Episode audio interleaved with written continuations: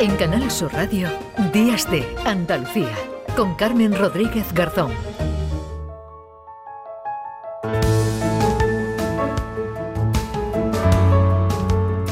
Esta semana se inauguraba en Málaga el mayor punto limpio de Andalucía, un proyecto de la Junta que ha contado con una inversión de más de un millón de euros. Son unas instalaciones que van a favorecer la separación de más de 30 tipos de residuos para su posterior reciclaje o recuperación. Una infraestructura que va a dar servicio a los 580.000 habitantes de la capital malagueña y va a favorecer la transición hacia un modelo más sostenible y circular. De ello vamos a hablar a esta hora con María López que es directora de Sostenibilidad y Cambio Climático de la Junta de Andalucía. ¿Qué tal? Muy buenos días.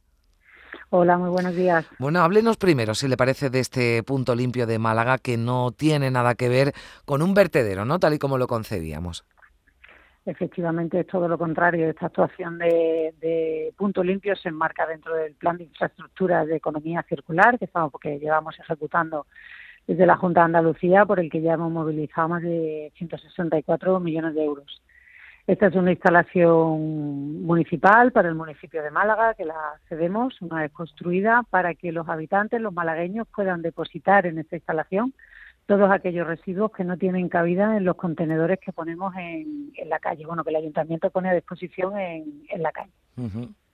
O sea, allí tienen que acudir, ¿no? Los ciudadanos eh, para depositar, pues como usted dice, eh, todos esos residuos que generamos también, pero para los que no hay ningún contenedor específico. No sé, hablamos de, de, muebles, ¿no? Electrodomésticos. Efectivamente, mm. efectivamente nuestro, en nuestra vida diaria, en todas nuestras casas, se generan muchos tipos de, residuos distintos al papel, al vidrio, a los envases o, o, el resto, ¿no? Como pueden ser, pues, un cepillo de dientes eléctrico que se avería, un secador de pelo que se avería, que son RAES, o pueden ser lámparas o aerosoles o restos de pintura, barnices, grandes y pequeños electrodomésticos, muebles y enseres, que, que como le digo son residuos que se producen en nuestros hogares y que mm. para que puedan ser reciclados, reutilizados o valorizados, pues tienen que ser recogidos separadamente en estos puntos que llamamos puntos limpios y que ya cada gestor especializado en ese tipo de residuos se encargará de tratarlo y bien de darle una segunda vida. Mm, las instalaciones están, pero claro, eh,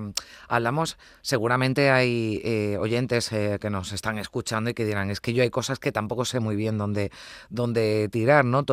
además de las instalaciones, entiendo que son necesarias, María, campañas, ¿no? Para, para ir concienciando a los ciudadanos y también informando sin ningún tipo de lugar a dudas, la labor de comunicación, formación, divulgación es fundamental, porque sí que es verdad que uno se pregunta, bueno, ¿y qué hago yo ahora con esto, no?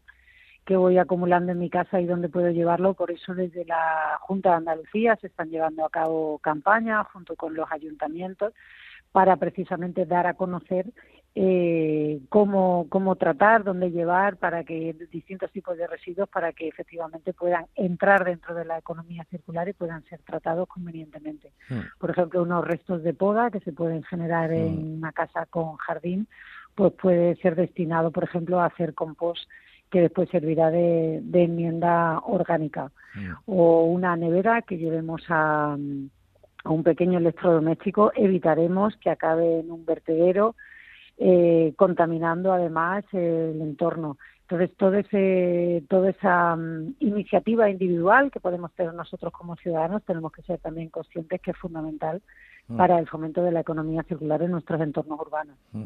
En general, eh, ¿somos responsables los andaluces en materia de, reciclaje, eh, de separación de residuos en nuestros hogares?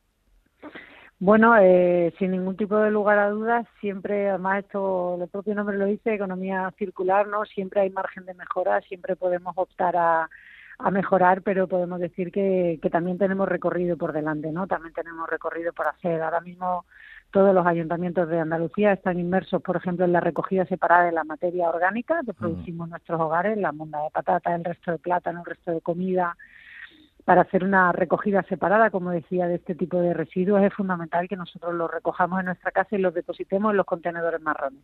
Estos son contenedores que vamos a empezar a ver en todos los municipios de Andalucía.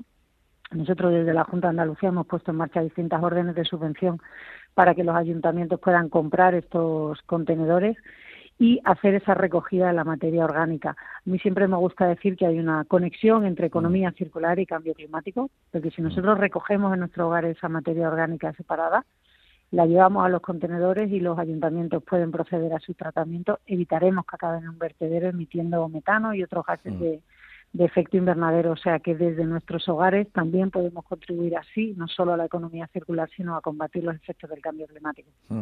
Hace, bueno, pocas semanas, hace unos meses, el consejero eh, Ramón Fernández Pacheco hablaba de un nuevo reglamento de residuos que, que se marcaba como objetivo que al vertedero solo llegue el 10% de la basura que generamos los ciudadanos y maximizar así el reciclaje y la reutilización. ¿Cómo va, cómo va ese reglamento y qué otro objetivo se, se marca, María? Pues efectivamente ese reglamento es el desarrollo de la Ley de Economía Circular de Andalucía que se aprobó en marzo del 2023, lleva en vigor desde mayo.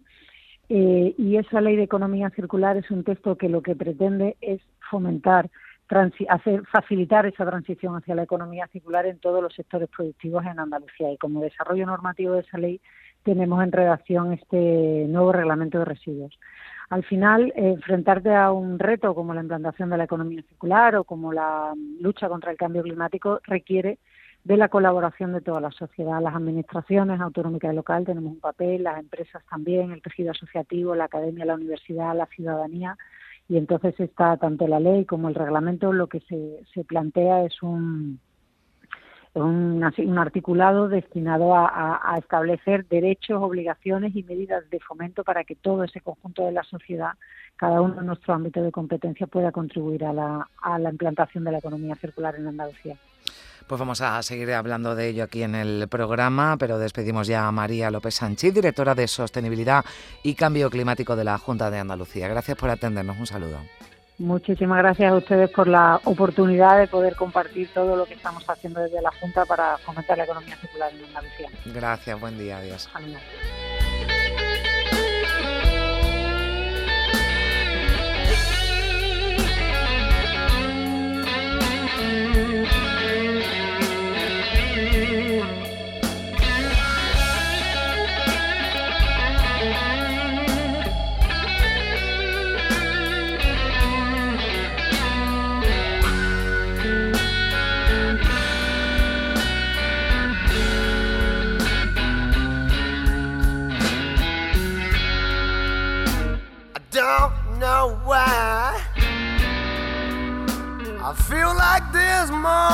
Most day and night.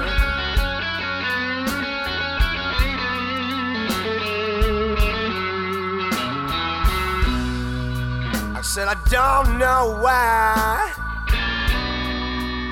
I feel like this most day and night.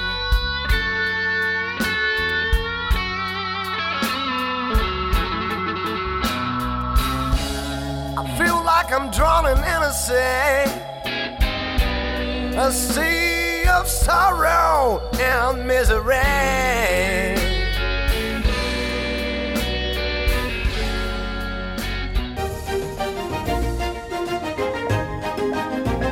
En Canal Sur Radio, Días de Andalucía, con Carmen Rodríguez Garzón.